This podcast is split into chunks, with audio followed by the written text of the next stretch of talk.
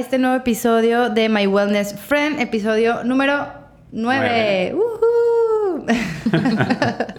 ¿Qué onda? Yo soy José. Y yo soy Ana Araujo y estamos aquí, eh, como les dijimos en el episodio pasado, con una invitada. Samantha, bienvenida. Hola. Hola Samantha, mucho gusto y literal mucho, gusto. porque la acabo de conocer. Literal, acabamos de conocer ahorita. Ya sé, nada más se conoció, lo conocías de Instagram. Yo te vi en las redes nada más, pero no ¿Cuánta gente no conocemos de Instagram y Literal. Yo tengo amigas de Instagram.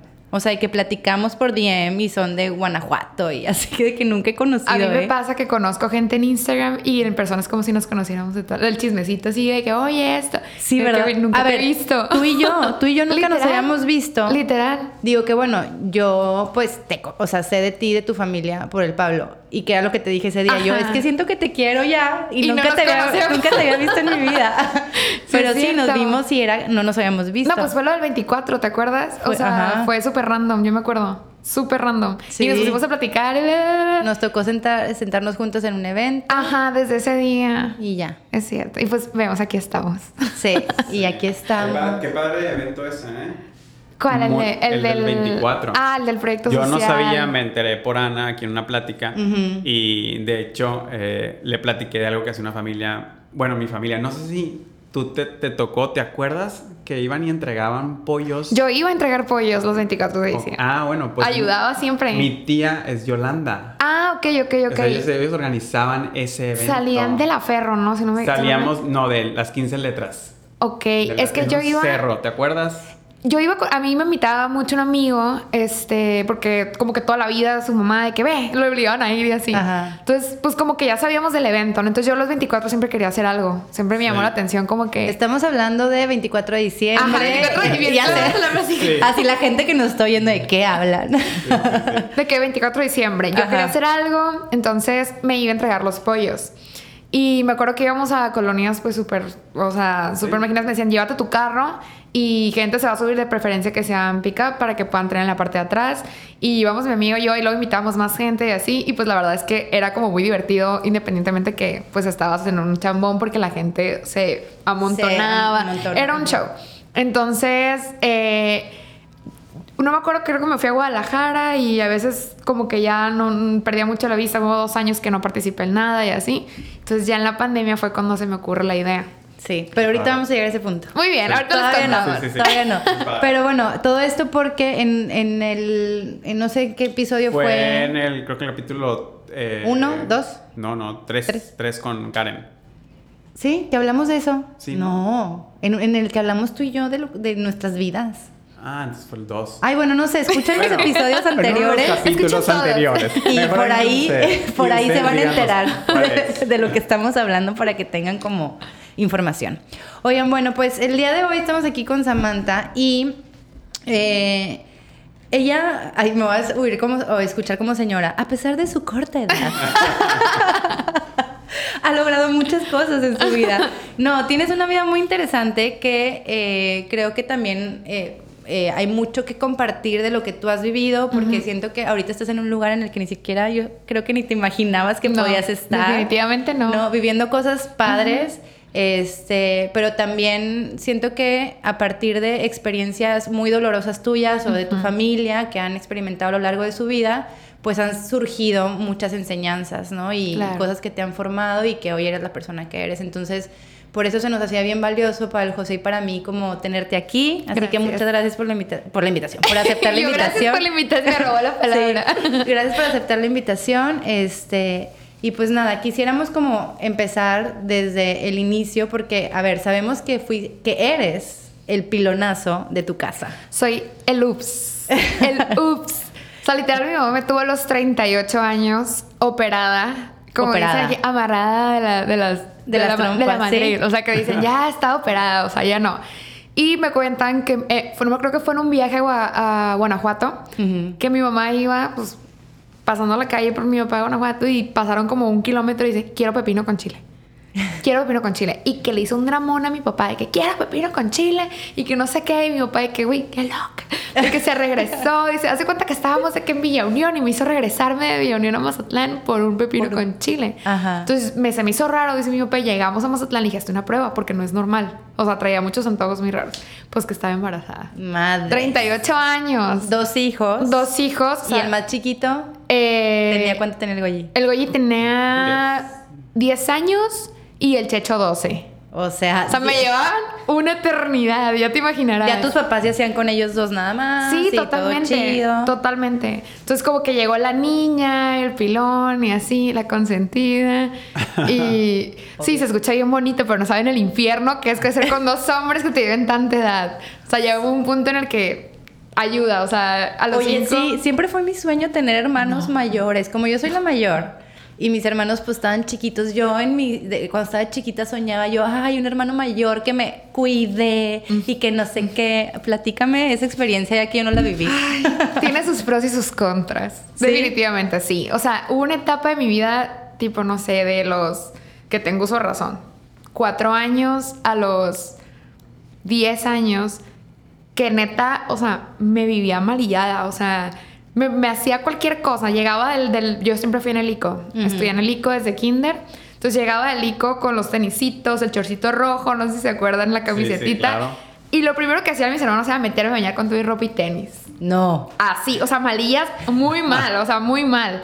De que, no sé, si estaba en la escalera en la parte de arriba, el Goy principalmente, que es el hermano del medio, este, me echaba catsup en la cabeza, pasta de dientes, o sea, Oye, pero- era una malillada todo el tiempo. Y si eres la más chiqueada, ¿qué onda con tu mamá? Ah, ahí les va. El preferido de la casa es el mayor.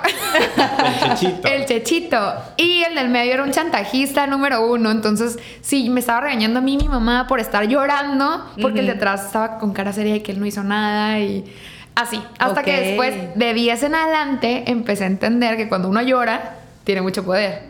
Yo me hacía la machita, pues, de que yo no voy a llorar, de que me aguantaba o lloraba y no le decía a mis papás o no hacía tanto drama, hasta que llegó una edad en la que dije, no, y le empecé a voltear la tortilla, papá, aunque no hacía nada, pues. Y órale, el castigo para los dos. Ok. Entonces dije, arre. Entonces empecé a aprender a defenderme y así sobreviví. Ok. Ya después, como a los 14 años, este, ya que entré pues en la secundaria y todo este rollo, yo siempre fui muy cercana a mi hermano, al, al del medio, al Goyi, este, y siempre me cuidaba, o sea, era, ¿con quién estás saliendo? ¿A dónde vas? ¿Con quién? O sea, yo te llevo, yo te recojo.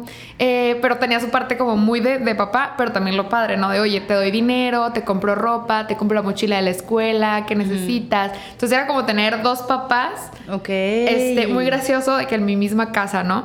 Y con, con el checho, con el más grande, la verdad casi no me llevaba. O sea, Pues sí te llevan, o sea, sí. me llevo. Esos dos años hacen mucha diferencia, aunque ustedes no lo crean, hacen mucha diferencia. Y aparte las personalidades, siento. Entonces, como que no me llevaba mucho, era más cercana a mi hermano de medio, pero pues ahí me cuidaba, ¿no? Era como que, ¿a dónde va el amor? Los 15, que A ver, y era muy así, pero todo protector, ¿sabes? O sea, tiene sus pros y sus contras. No, no es así la gran maravilla hasta que te aprendes a defender. Claro, es que sí, crecer con hombres, que yo lo platiqué, no sé en cuál, eh, de- en los episodios, pero porque yo también crecí como con mis hermanos, mis primos y puros amigos.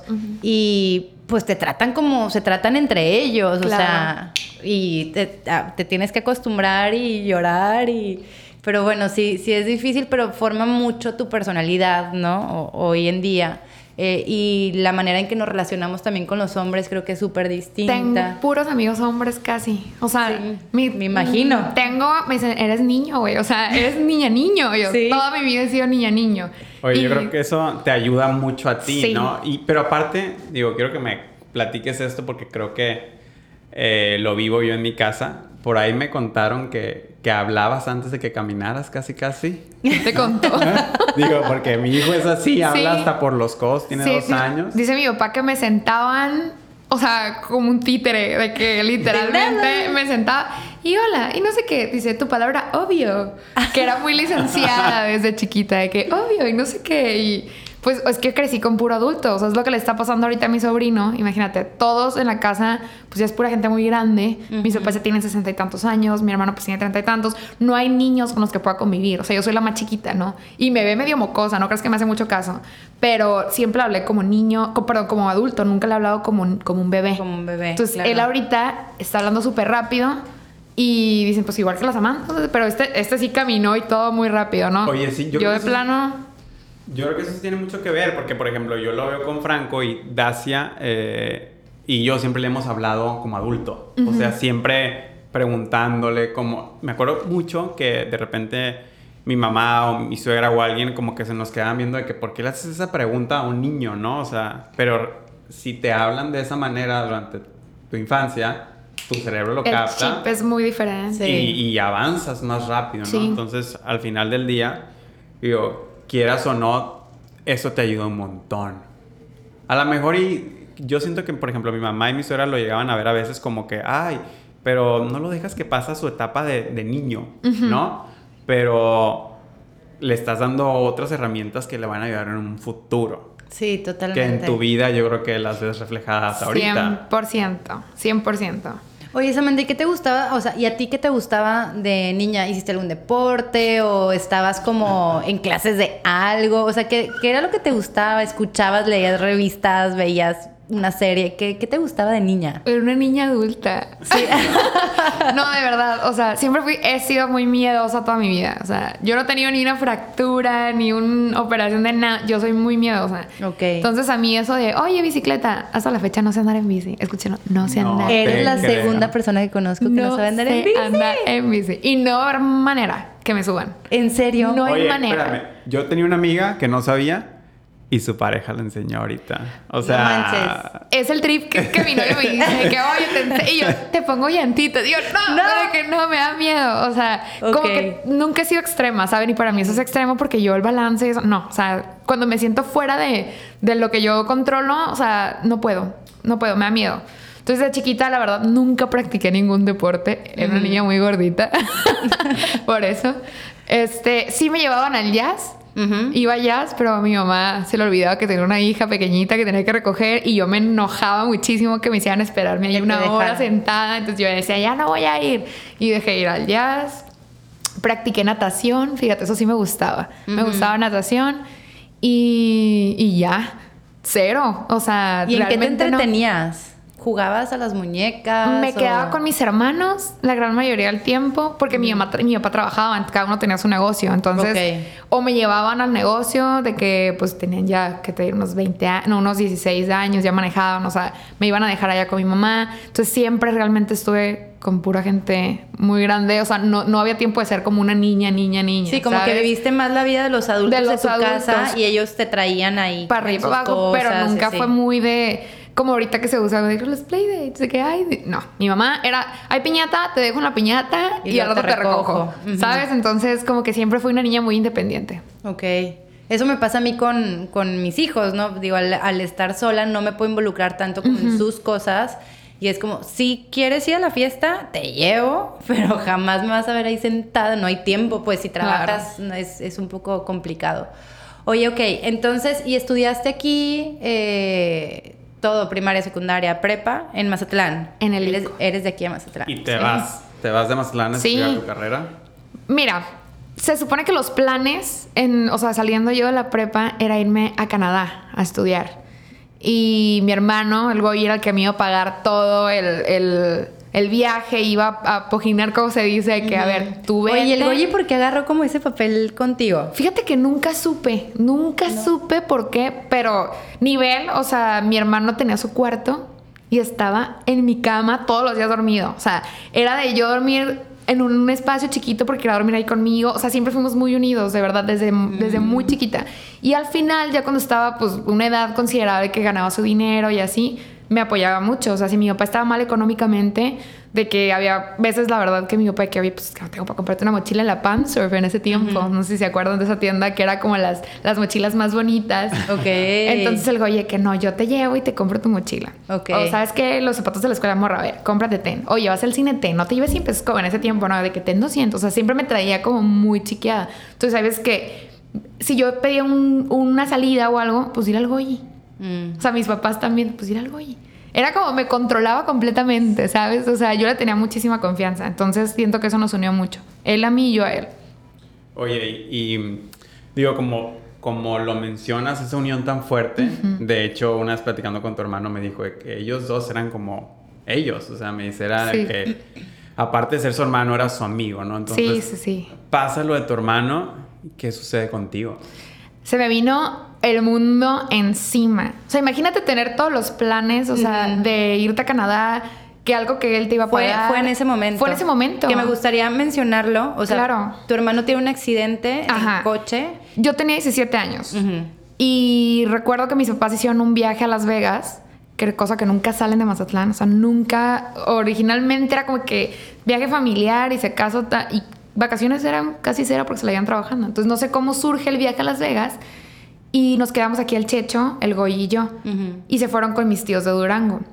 Entonces se fueron un miércoles, pero desde el lunes era como que el güey, no, pues tengan dinero, váyanse, o sea, que váyanse, váyanse, váyanse. Pues se van. Y mi mamá con la preocupación del hombre porque era muy vago.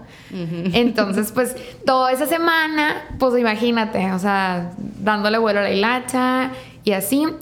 El sábado, eh, yo recuerdo muy bien, no, fue viernes en la madrugada, o sea, para el sábado. Este, tuvo un accidente yo estaba en la casa de mi mejor amiga, que de hecho él habló con la mamá de mi mejor amiga para que yo me fuera a dormir con ella. Se peleó horrible con el checho ese día porque uno de que no, que no salga y el otro sí, se va con su mejor amiga. Entonces, pues de que allá nos topamos, me dicen ese tiempo en el Bengala. Y recuerdo que quedamos como a las dos más o menos. Yo tenía 17, pues no me puedo meter muy tarde. Era como que mi momento de que no estaban mis papás y me hacía paro, ¿no? De que de vernos y así. Entonces yo empiezo a marcar a las dos de la mañana y no contestaba. Entonces me voy a la casa de mi amiga y ya empezamos de after ahí y yo escuchaba que mi teléfono estaba suene y suene y suene, pero era el checho. Y yo decía, pues no le voy a contestar. Este, me vas a regañar, me va a decir algo. Y no le contestaba, no le contestaba, no le contestaba. Hasta que por fin, como a las cuatro y media, cinco, me marca el socio del Goyi, el Iván. Y ahí es donde no me cuadró. Dije, oye, güey, ¿qué pasó? O sea, ya como que medio me escamé y le contesté. Y, ¿cómo les explico que me la dejó ir? O sea, completita. O sea, no hubo un, oye pasó algo, güey, por ti. No, o sea, me la soltó. Pegué un grito así como loca y mi tía bajó porque era muy amiga del Goy también, la mamá de mi amiga. Y un shock, me puse muy mal. Y recuerdo que pasó por mí él y yo le preguntaba, pero es que ¿dónde está? O sea, está en el hospital. Que está en la funeraria, güey. O sea, ya. Ok. O, sea, fue, en el, fue en el momento, ¿se dieron cuenta? Fue en, o sea... Fue, haz de cuenta que el choque, o sea, te lo cuento de mi parte. Del lado, por ejemplo, del Checho, el Checho estaba en la casa y le hablan, unos guardias del CID le tocan la puerta y le dicen, oye, tu hermano se acaba de estrellar aquí en, el CID. El CID es un fraccionamiento que está aquí en Mazatlán. Aquí en Mazatlán. Muy grande. Ajá, entonces, pues bueno, siempre hemos vivido ahí, ya nos conocen y pues toda la vida ellos también. Y le dice, pero esta vez está, o sea... Fuerte. Está muy fuerte. De que de verdad, o sea, ven y, y o sea, auxiliar porque está muy fuerte. Entonces, para esto el Checho corre y ve, el carro, traía a mi hermano un Audi en ese tiempo. Este, y al momento que ve el trip, pues él ya había tenido un accidente así como dos años antes, ahí por otro lugar donde vivíamos en El Dorado, antes de cambiarnos otra vez al CID. Entonces, pues ya era como que, ah, otra vez lo mismo, a ver, morro, cachetadita y órale, y pues esta vez no. Entonces mi hermano se puso como loco, pero no, por lo mismo que éramos muy unidos, no sabía cómo, cómo decirme, güey. O sea, imagínate el trip y la responsabilidad de contarle a tus papás y contarle a tu hermana chiquita. Y cargó con un peso ese momento. O sea, dicen que, bueno, lo que nos cuentan de que si el carro estaba destruido de un lado del choque, o sea, él destruyó a patadas la otra parte del carro. Qué fuerte. Fue muy fuerte, entonces llego a la casa, o sea, que ya me llevan y me dice, morra, ayúdame, o sea, por favor no te me pongas mal, de que, o sea, por favor, me acuerdo que llegaron, tengo un recuerdo de una tía, de hermana de mi papá, que es muy espiritual, muy de energías y así, no sé qué tantas palabras me dijo que me logró calmar y me dio un té. Yo que me dio pan también, porque neta no, no recuerdo muy bien mis sentimientos o los que estaba pasando en ese que momento. Todo fue neblina, neblina. Ajá, entonces todo fue muy raro. Y me dice el chacho, ¿sabes qué? Pues tus papás no saben. Tengo que hablarles ahorita a Las Vegas, güey. Y se viene bien gordo. O sea, tu mamá está enferma del corazón, tu papá, o sea, no sé cómo le vamos a hacer, güey. Necesito que me apoyes, o sea, de verdad puta, pues imagínate, 17 años, güey, era una mocosa, se me fue mi pilar, o sea, mi hermano, mi papá. Yo traía un desmadre. Total, pues bueno, mi hermano acomoda todo y le dice a mis papás en Las Vegas, les marca el cuarto y les dicen, ¿saben? Pues un accidente, pero está en el hospital. Y mi mamá gritó, ¡se mató! O sea, no, sabe, que no sabemos qué onda, pero mi mamá que se mató, o sea, no. No había vuelos, mm. no había, ya estaban consiguiendo un avión en no sé dónde para traérselos, o sea, era una locura. Entonces consiguen al final de cuentas un vuelo, una escala en no sé dónde. llegan a Mazatlán y pues imagínate. O sea, el hijo, la estrellita, la luz de la casa, ese nombre. O sea, ve, pues tú creo que lo conociste muy bien, o sea. Sí, de hecho, o sea, él pues es, es, era amigo del Pablo, ¿no? Ajá. Bueno, digo es, no me gusta hablar en pasado de A la mí gente que no tampoco, a mí está porque tampoco. no es como que dejan de ser, Claro, ¿no? totalmente. Entonces, es amigo del Pablo, eh, muy querido, que era un- una cosa de lo que yo hablaba con el José, que creo que parte de la estrella de su familia es que todos son muy queridos, todos son como, tienen mucho don de gente, ¿no? Entonces la gente los quiere mucho a ustedes. Yo lo escuchaba del Pablo cómo se refería a tu mamá, a ti, al Checho, o sea, al Goy, pues ni se diga. Entonces a mí me tocó despertarme y ver la noticia y tenérsela que, o sea, levantarlo. Tú le dijiste al Yo le dije a él, este, me acuerdo perfecto, o sea, de que me decían, no, no, no, no, no, no, o sea, el gordo, no, no, no, no, y se bañaba y, y, bueno, me acuerdo como de su parte de, y de que ah, en este instante me voy, ¿no? Entonces, él, este, tu hermano, pues era, o sea, Era alguien- luz, como todo mundo dice, era lo una cosa la, o sea, la gente que lo conocía lo quería, este, era alguien muy, muy feliz, Sí, ¿no? Me ense- o sea, totalmente. vi miles de videos de él cantando y Era una loquera, él y- vivió la fiesta, totalmente. Y de hecho, algo que nos llamó mucho la atención es que estábamos todos en el, en el funeral y, y dice mi papá así de que es que ya lo esperaba, pero no ahorita. Mm. ¿Por qué así? O sea, ¿por qué se acomodó todo de esta manera? Ya lo esperábamos. No sé cómo explicarles de que ya sabía yo que eso iba a pasar. O sea, Guau. no ahorita, pero yo sentía, yo estaba, yo como que vivíamos preparados todos en la casa de que eso iba a pasar en algún momento por cómo él vivía. ¿Sabes? O sea, él vivió muy rápido. Y de hecho nos dimos cuenta porque tenía su seguro pagado de vida, tenía todo nombre de mi mamá. De hecho, ese día, o sea, el accidente fue un sábado en la madrugada. El viernes en la tarde me dijo, morra. Me acuerdo que se sentó en la orilla de mi cama y me dijo, güey, hoy me puedo morir feliz. Tengo mi carro del año. Tengo mi casa en el sitio. Acabo de, bueno, acababa de comprar un, un terreno que ya estaba, que quería construir una casa. Estoy enamorado de una mujer que me quiero casar con ella. Güey, me está yendo bien. Tengo un chingo de negocios. Voy para arriba. Güey, me puedo morir feliz hoy. Wow. Y en la, o sea, ya hablando con su novia, las últimas palabras fueron esas también con ella. O sea, él ya traía una línea tan marcada, o sea, que no te permite decir de que, güey, pues es que no le tocaba. O sea, él sabía que su línea era muy cortita, por eso vivió muy rápido. Era una persona igual muy adulta, siempre se llevó con gente más grande y su forma de ser y su forma de vivir la vida era literalmente rápido. Oye, a ti como que esas palabras, me imagino que han de haber sido como también de mucha ayuda para la paz en tu corazón. ¿no? Totalmente. En el proceso, yo creo. Sí. Pues de hecho, fui la primera en mi casa como que soltó. Mm. ¿sabes? O sea, muchos me dicen, eres el clon, eres muy igual, es que no manches. Le digo, pues es que convivía mucho con él, ¿no? Entonces yo sé más o menos cómo veía la forma, o sea, se moría alguien y, "Ah, no pasa nada, güey. O sea, y tú, ay, Así es la cabrón, vida, o sea, pues. ajá, dices, no mames, o sea, y era bien bueno, tenía un corazón muy noble, pero era frío para las cosas que eran porque era muy realista. Entonces, cuando pasa esto, pues mi mamá se le viene el mundo encima, el checho, mi papá, todo muy mal. Y yo en la casa, como que mi duelo pues son muchas etapas, como que a mí se me adelantaron algunas y en mi casa estaban viviendo las primeras todavía. Entonces imagínate el tratar tú de avanzar y no, no poder porque ves a tu familia muy mal y, y qué onda, ¿no? Entonces yo solita me acerqué a mis papás y les dije, ¿saben qué? O sea, yo veo a mi mamá llorar y me da hueva, güey. Y no quiero sentir esto. Yo necesito un tanatólogo. Necesito un psiquiatra, necesito algo para poder sacar todo esto y entenderlos a ustedes porque me siento muy mal, o sea, no, no, no sé qué onda, ¿no? Entonces yo fui la única de mi casa, literal, que fue con tanatólogo. ¿En serio? Ok. Fui la única. Y me acuerdo que me sirvió mucho como para entender, para sacar pues todo el dolor que traía en ese momento, porque uno puede decir, güey, ya, ya me curé, fui con tanatólogo 10 sesiones y yo me siento muy bien, pero me di cuenta que todo es temporal. O sea, el duelo es una cosa increíble que aprendí a conocer a lo paso del tiempo, ¿no? Empecé, empecé a entenderlo, vaya. Cuando me voy a Guadalajara, pues mis papás me chantajeaban de, quédate, te quedas aquí y pues Oye, es que sí me imagino el hueco". Sí. miedo de Claro. papá, ¿no? De decir, Totalmente. ¡ay Dios! Otra que se me vaya a otra ciudad y otra vez fuera de mi control y con todo este dolor y miedo que me deja la experiencia. No, era, era una cosa para ¿Cuánto mí- tiempo después del accidente y de la pérdida de tu hermano es que tú te vas? O sea, si te. Ya, pues Canadá se cancela. Sí, se super canceló. Era octubre, tuve el accidente el 18 de octubre. Yo me fui a Guadalajara en agosto. Ok. O sea, no tenía nada. Era nada. Entonces yo llego Y pues doña, ya saben, muy a gusto, que yo estoy súper bien, me meto en una casa de asistencia, me tocan puras mujeres, la peor decisión de mi vida, porque soy muy hombre. Entonces yo le decía a mi papá, sácame de aquí, ya no aguanto, estás vieja. Aunque si me escuchan las amo, o sea, pero de verdad era que, güey, yo no podía porque yo no estaba acostumbrada. Entonces me, me da la oportunidad, me sale la oportunidad de vivir sola, con roomies. Y no sé qué energía tenía esa casa, o sea, no les mentiría, pero era una energía tan cansada y tan deprimente que todo, o sea, me la vivía deprimida. Era una cosa impresionante.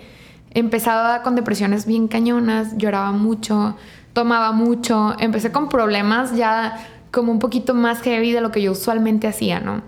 Entonces también empiezo a darme cuenta que me estaba desequilibrando un poquito emocionalmente, eh, la escuela, o sea, traía mucho desmadre, es que yo no sé. ¿Qué estabas estudiando? Eh, administración y merca. Ok. Estaba estudiando administración y merca ahí en la Universidad Panamericana. Entonces, pues era súper exigente esa universidad. O sea, de verdad, y cada vez yo que se vuelve más, pero en ese tiempo, pues, o sea, yo matemática cero y tronaba, o sea, uy, mi papá, perdón, y pues mi papá aguantaba, y, o sea, la neta, el apoyo siempre estuvo, ¿no? Pero empezó a darme cuenta que eso se empieza a grabar. La salidera, la tomadera, entonces digo, esto no está muy bien, ya no me siento bien otra vez y vuelvo a ir con tanatólogo. En Guadalajara me empiezo a tratar otra vez. Entonces ya empiezo ahí, ahora sí, a entender muy bien el duelo y el estar sola allá y estar lejos de mi familia, llevando mi propio duelo, o sea, no, no conviviendo con, con, el duelo de los demás, sino yo llevando mi propio duelo mi día a día sola, como que me ayudó bastante a mí. O sea, yo llegaba a Mazatlán y para mí era muy cansada la energía de mi que casa. Te chupa, te era chupa, ¿no? cansadísimo. O sea, imagínate tú ya estar tres escalones arriba y alguien pues está todavía ahí, quieres echar la mano, pero no sabes cómo.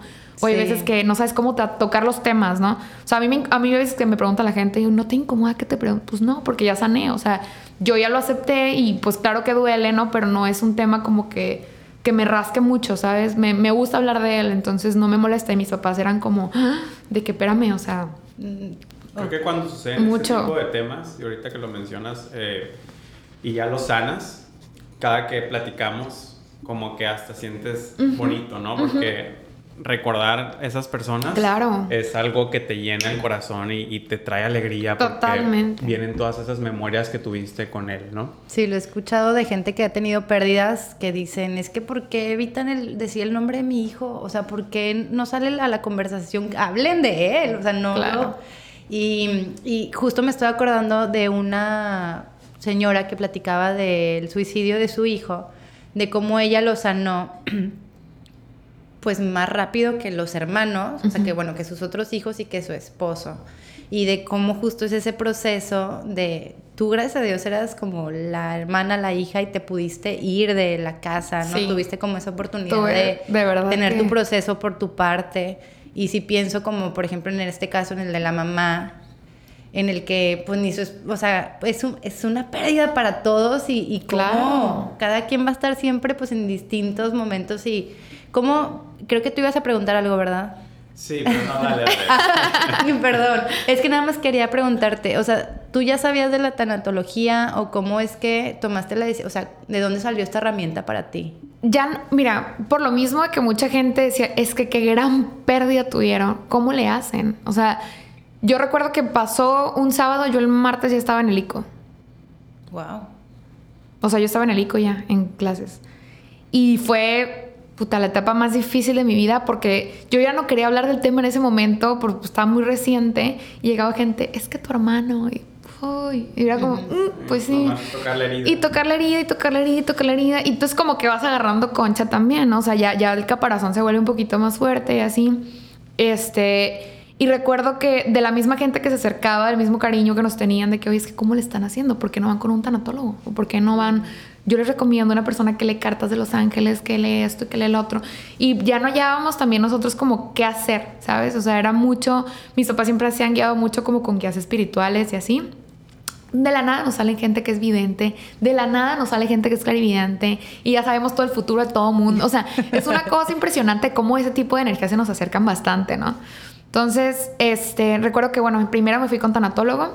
Eh, creo que se llama Octavio, fue aquí en Mazatlán. La verdad me gustó mucho, o sea, era algo que yo no estaba acostumbrada y me costó mucho trabajo aceptar que necesitaba, ¿eh? Creo que es el paso así de como cuando dices, güey, soy alcohólico. O sea, esa palabra de que soy, yo necesitaba ayuda. O sea, de verdad tengo un problema. O sea. Pero creo que es algo en la, en la sociedad. Totalmente. Porque es, muchos de los temas que tocamos todos los días en los capítulos que hablamos y la salud mental, emocional, es un tema que se vuelve un tabú en la sociedad. Entonces tú aceptar que estás mal es signo de debilidad, signo de locura. Totalmente. entonces nos cuesta mucho, pero creo que hubiera muchísima gente más sana, ¿no? Este, y como dices tú, ya superando esas etapas, si nos permitiéramos aceptar que necesitamos esa ayuda. Es que cuesta trabajo. O sea, es algo que como que tu mismo ego, tu yo puedo, el yo me voy a curar sola porque... Porque así estamos educados. Más tú que venías de una familia de hombres. O sea, el hombre es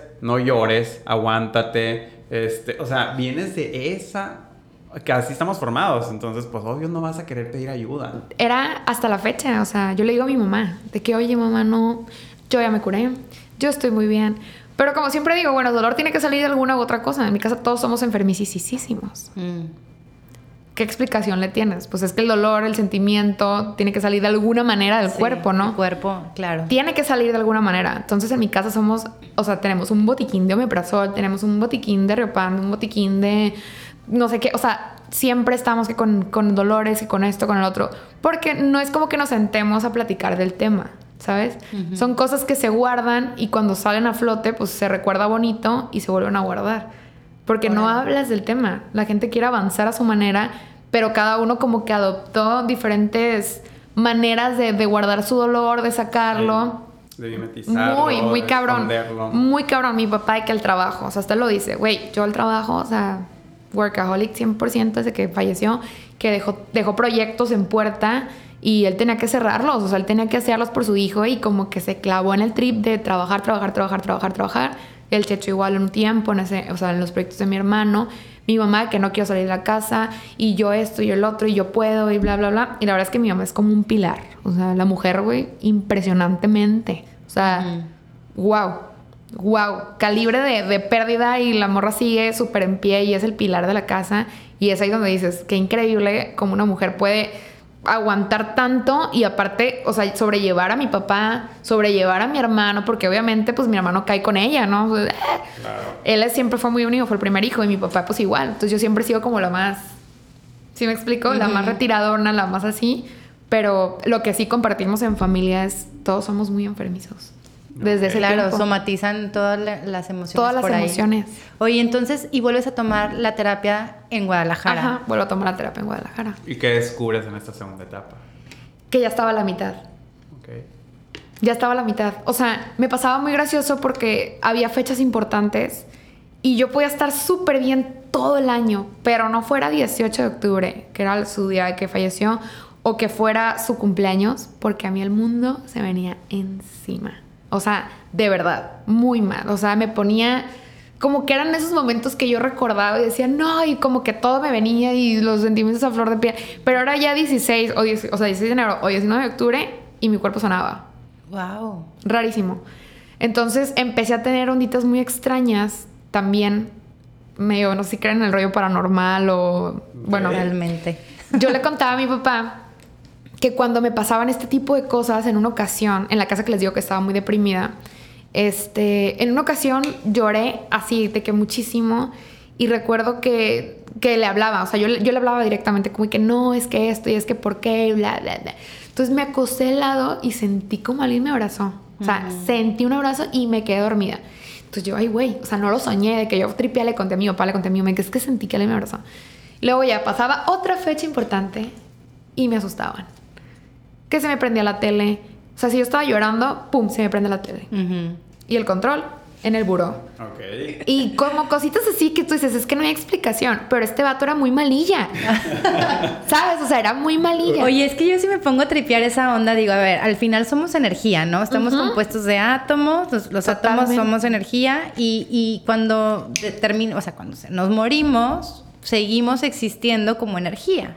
Entonces hay películas, de hecho, en donde las personas que trascienden se conectan a través de la energía para poder como conversar con en este 3D en el que vivimos, ¿no? Y a mí no se me hace loco, o sea, yo mi abuelita que falleció también ya hace varios años que la amo, yo también tengo conversaciones con ella. ¿De verdad? Ajá, y siento que me hice mucho más cercana porque sus últimos años fueron ya de un de depresión y ya ella estaba en otro mundo, entonces ya no conecté con ella en sus últimos años. Pero desde que falleció, este, empecé a conectar mucho con su esencia y su energía y me siento mucho más cercana ahora a ella que, a, que sus últimos años físicamente ya no de vida real. Y de hecho me pasó que el nombre de mi... Voy a cambiarle el nombre a mis donas. A Skinny va a cambiar el nombre a Macapia. Ok. Y a mí me llegó literal, y lo digo, de un susurro, de que yo estaba teniendo una conversación con ella yo en la playa. Yo, abuelita, y no sé qué, la, la, la, la, la. Y en eso me llegó el nombre, o sea, fue de que literal lo sentí y dije, es el nombre que estaba buscando que yo tenía, ay güey, siempre le muevo esto. tenía, o Pero sea, mm, años en la cabeza. Entonces, yo sí creo, o sea, que si te permites Sí, conectar con las personas que ya trascendieron, ellos están existiendo todavía. O Sí. sea, Oye, totalmente. Y todavía te lo pongo más, así más como eh, físico, como lo experimentaste tú en, en el caso de que sentiste el El abrazo. abrazo. El abrazo, o sea, Eh, yo tuve una experiencia hace, híjole, yo estaba en primaria. y te acuerdas, Chingo. te quedó tan marcada que te Sí, acuerdas. eh, un tío mío, hermano de mi mamá, se va a México. Le van a hacer una, una, opera- una operación de corazón abierto. Ujú. Eh, sus hijos se quedan en mi casa, creo que como una semana, ¿no? Entonces ya pues lo iban a operar el, vier el jueves, creo. Entonces eh, ya se había ido desde el lunes, el jueves estábamos acostados todos, pum, y en eso estábamos dormidos y oímos, vivíamos en una casa de dos pisos y se oye así, pum, pum, la puerta, ¿no? ujú. Eh, y mi papá, de que dejen de estar jugando. Entonces estábamos acostados en, en la recámara, yo, Omar y Eduardo, que es- esos son sus hijos, ¿no? Mis primos. Y así de que nosotros, eh, no, no somos nosotros, ¿no? O algo así, de que, mm, ok, no nos creyó mucho, ¿no? Y en eso otra vez. Y de que, hey, y en eso va y se asoma, y de que estamos dormidos, ¿no? Entonces, ah, canijo. Y se vuelve a ir el golpe y mi papá baja, esa es la puerta, le están pegando la puerta. Entonces baja. ¿Pero la entrada principal la, o de...? La puerta la entrada principal era Ok. de madera, ¿no? Entonces mi papá, ah, canijo, baja y dice, sí, es la puerta, está pegando. Como si hubiera mucho viento y se estuviera moviendo, ¿no? Mi papá dice, no, pues salió a abrirla y a cerrarla bien. Entonces dice que en el momento en el que sale, nosotros teníamos un perro, un labrador, que el perro estaba en la esquina asustado, hecho bola, güey. Órale. Gonzo se llama el perro. Les cuento toda la historia. Gonzo era un perrote hecho bola en la esquina como si estuviera muerto de frío, temblando. Y mi papá se queda, ah, cabrón. Entonces dijo, llegó alguien. De que alguien nos está jugando, ¿no? Alguien está haciendo esto. Entonces ya se quedó en el patio, se asomó, abre la puerta, no sé qué. Y ya se sube. Eh, a las horas nos abran a decirnos que mi tío había fallecido, güey. No manches. Entonces yo estaba, me acuerdo que no, no había carburado todavía esa historia hasta que mi papá se sienta con mi abuela, llega mi tía de México ya con sus hijos, o sea, a recoger a sus hijos y decirles que ha fallecido su papá. Y en eso mi abuela está desconsolada, llorando, que no sé qué. Y mi papá le dice, ayer fue Eduardo a despedirse de nosotros. Oye, hablando de eso, ahorita me trajiste un recuerdo. Cuando pasa lo, de, lo del accidente, eso fue un sábado, el domingo, recuerdo muy bien que el Checho como que, como que quería tratar, ¿saben? De, de- de llenar ese, ese hueco de alguna manera, llevarse más conmigo, estar más conmigo. Me acuerdo que ese día durmió conmigo. Y en la noche que estaba dormida, yo soñé un lugar blanco. Es una cosa de que, haz de cuenta que me ponen un reflector de los de, de cámara así, blanco. Y llegó el Goyi vestido de negro, de que, como si iba al antro, de que camisa negra, pantalón negro, así todo muy de negro. Y me da un abrazo súper fuerte y se va. No. Me despidió. O sea, literal, en la mañana me levanté eufórica llorando de que, güey, o sea, los Vino. vino, vino, me abrazó y se fue. O sea, literal. Y no lo podía soñar ni mi papá, ni el Checho, ni mi mamá, ni nadie en la casa. O sea, nada más yo lo soñé. Y mi mamá duró muchos meses para soñarlo. Mi papá, muchos meses. El Checho como que también a veces, pero le decía cosas en los sueños. Y muy clave, ¿no? De que, güey, me desperté y me dijo, muy como que se estaba conectando más con nosotros dos. Ajá. Este, y recuerdo que las primeras semanas, eso que hablamos de energías, ve qué cabrón está. El, el Goyi se iba como a las diez y media, once de la noche, más o menos, siempre de peda. A las diez y media, once, olía a su perfume en la entrada. wow. Era una cosa inexplicable. O sea, no podemos creerlo de que, güey, es que huele a él. O sea, no estamos locos, o sea, huele a él. Huele a él. Y luego eran las 2 de la tarde y la puerta, o sea, llegaba y hacía un cagadero, o sea, chiflando como mi papá para confundir a todos de que llegó mi papá y mi mamá en putiza poniendo las tortillas, y era él. O sea, de que abría la se abría la puerta de la casa de par en par y la puerta está aganchada, güey. O sea, no hay manera de que se abra de par en par. ¡Pum! A las 2 de la tarde. O sea, él estaba ahí, güey. Él estaba en la casa.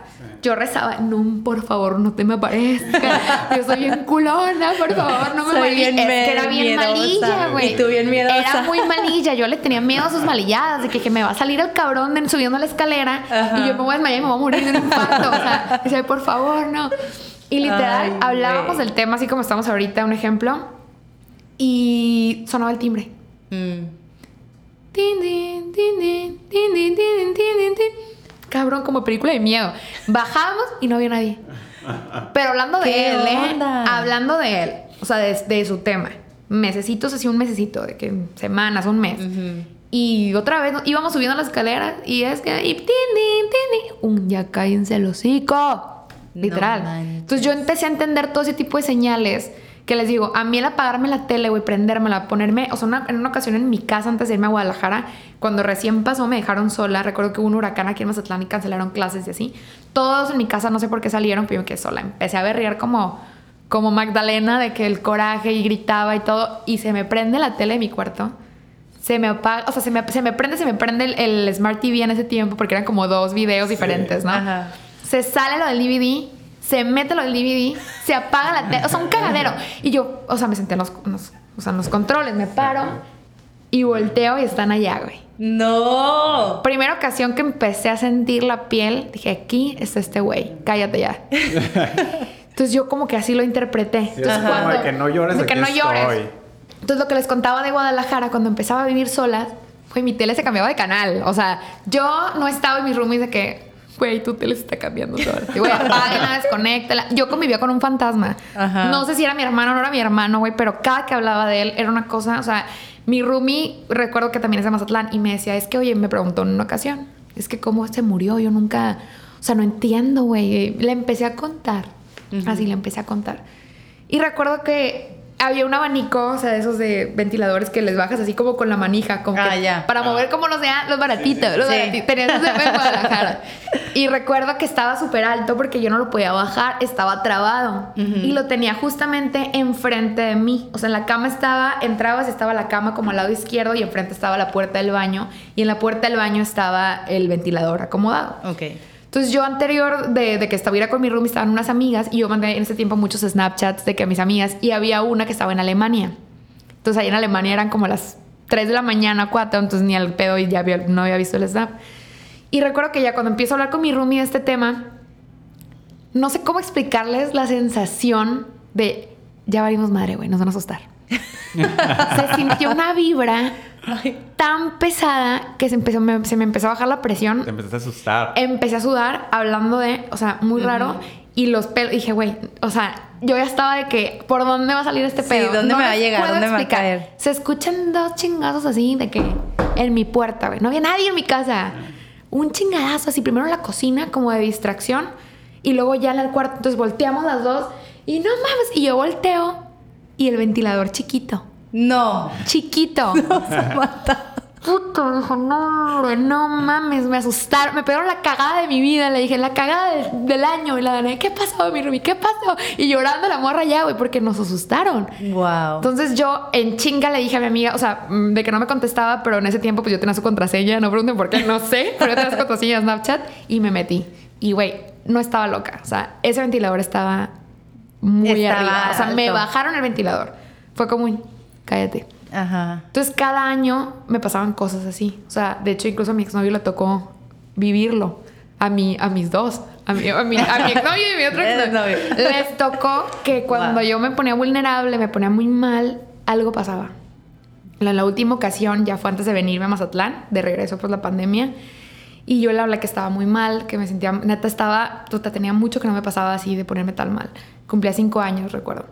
Y llegó mi novio en ese tiempo, no mi ex, pues mi novio en ese tiempo, con flores y pues hasta el vato estaba llorando conmigo, güey. Y yo muy mal y todo. Entonces le dije, ya me dio hambre. Entonces le dije, vamos a la cocina y le empecé a hacer pues un sándwichito, yo también hice un sándwichito.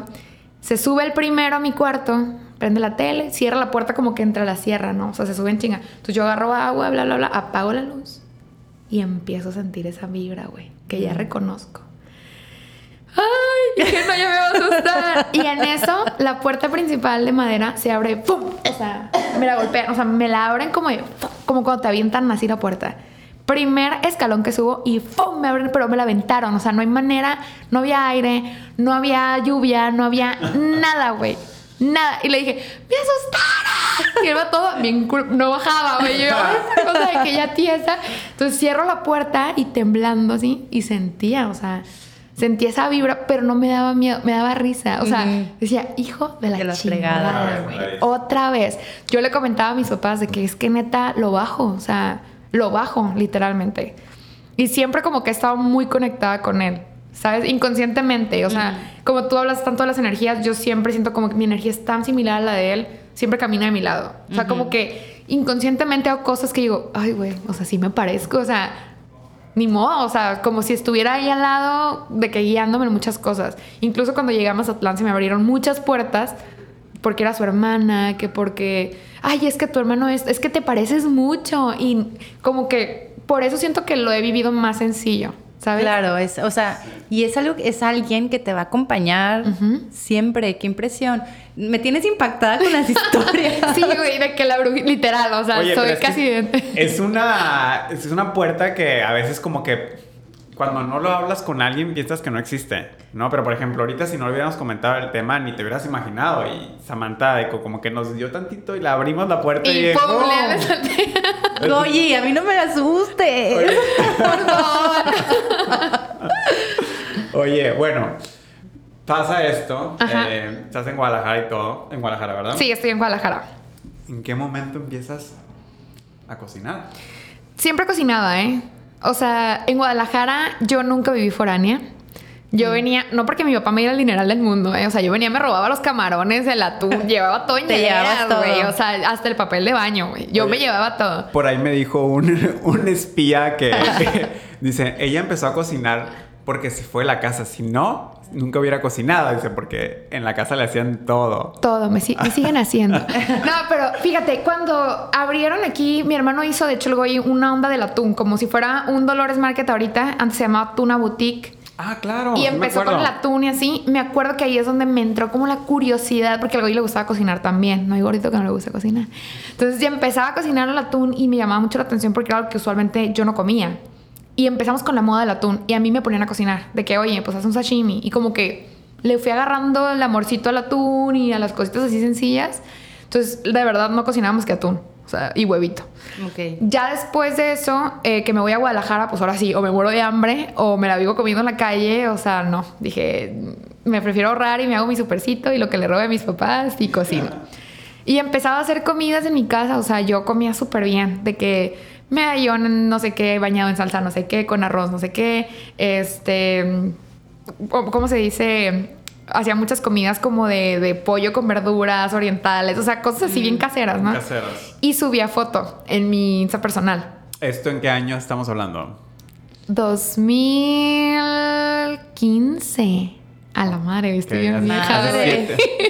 Güey, no, yo estoy impresionado porque hace siete años Hace siete años. O sea, todo lo que ha avanzado en siete años. Deja tú, ahorita viene lo bueno, porque de verdad yo no me imaginaba. O sea, yo cocinaba lo que mi mamá nunca, créanme, mi mamá nunca se ha sentado conmigo a decirme cómo hacer algo. O sea, siempre tuvo un excelente, o sea, ha tenido una excelente cocina desde que tengo su razón. En mi casa se come muy rico, pero mis recetas y las de ella son súper diferentes. Entonces yo como que me acordaba de lo que ella preparaba y decía, ah, voy a intentar. Y hacía mi salsa de chilaquiles, y hacía mi salsa de huevos rancheros y cosas así. Le robaba los frijoles congelados, eso sí, nunca los he hecho.